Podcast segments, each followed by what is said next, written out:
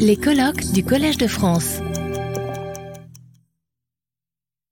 Dear members of the Royal Society, dear colleagues from UK and France, and from the United States, I have to add, ladies and gentlemen, it's my pleasure to welcome you here at the Collège de France. We are very happy to have you here. And uh, I don't want to be very long, it's just to introduce to the topic of this meeting.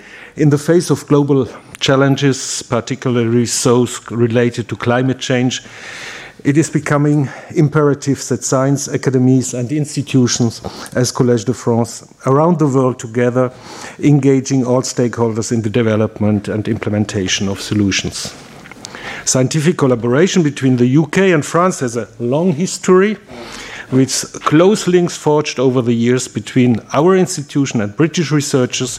And in this meeting, today and tomorrow, the Collège de France and the Royal Society will bring together scientists dedicated to promoting scientific excellence, as well representatives of politics, industry, civil society, committing to exploring the scientific, political, ethical, and social issues involved in tackling climate change. And this meeting is the first of, we hope, several meetings that we are planning together with the Royal Society. Uh, there is already a decision for the next meeting at the end of the year, November, if I'm not mistaken, on aging. So this is a topic also which is of interest for all of us, not only climate change, aging, I think, is also something that I feel it every day, but this is another topic. So, the theme of this uh, meeting, of the present conference, is building a climate resilient society. And I'm very glad, grateful to my colleague uh, uh Jean Marie Tarascon and also Philippe Sansonetti for the organization of this meeting, which is a part of the initiative of the Collège de France Avenir Commun Durable. Uh, this initiative, Avenir Commun Durable, was launched in 2020, 2021 by professors of the Collège de France under the initiative of Jean Marie, with the idea to gather researchers from a wide range of disciplines economists, chemistry, mathematics, history, law, and so on. And the objectives are to provide scientific answers because there are so many fake answers. But what we like to do is to provide scientific answers to the challenges of climate change, to disseminate certified scientific data, to provide intellectual stimulation for everyone, politicians, citizens alike, and to alert society that there is an absolute need to act.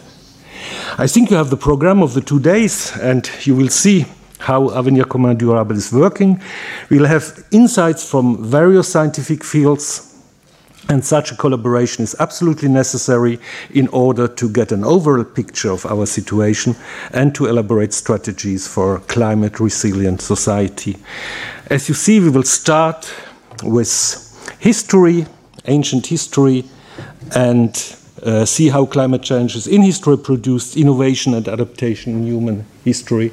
And then we will have several presentations of the post or low carbon future and the importance of hydrogen.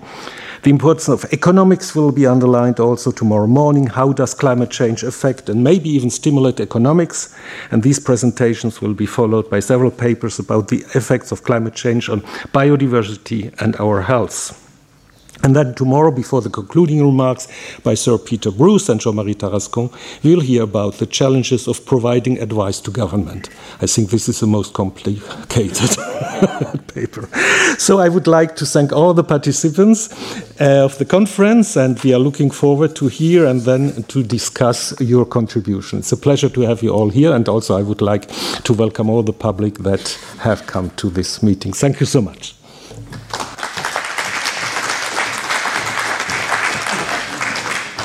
Good afternoon, everybody. My name is Julie Maxton. I am the CEO of the Royal Society. And may I just say, on behalf of everybody at the Royal Society and everybody who's come from the UK to be here, that we are delighted to be here. We thank Professor Römer for his generous welcome to us, and Philippe and Jean Marie for organising this meeting along with the people from our side. Uh, as Professor Römer has said, this is the first of a, a series of bilateral meetings. Um, we think it's going to get off to a great start.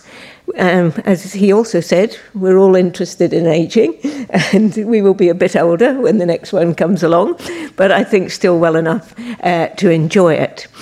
So, um, the relationship between the UK and France has always been strong. It's been particularly strong in science. It's undergone some buffeting when political winds blow, blow through, none worse in recent years than Brexit. Um, but we are grateful to all our friends in France and indeed throughout Europe to help us get over, as far as we can so far, the worst of Brexit, and we are now associated to Horizon Europe.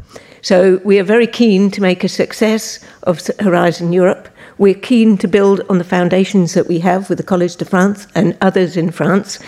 We have a dedicated grants program which brings together scientists in different areas, and we are part of um, a system called a global talent uh, visa system because we understand that mobility is so important to scientific research. So we're committed to building on the relationships that we've always had with France and across Europe and indeed across the world for science. And today, I just want to say what a delight it is to be here and to be looking at questions of common interest together. So, thank you all very much for welcoming us. We look forward to welcoming you um, to London, um, where the weather will probably be awful. But never mind. it just it remains for me to say um, Kyle is our first speaker, as you can see. So, over to you, Kyle. Retrouvez tous les contenus du Collège de France sur www.colège-2-france.fr.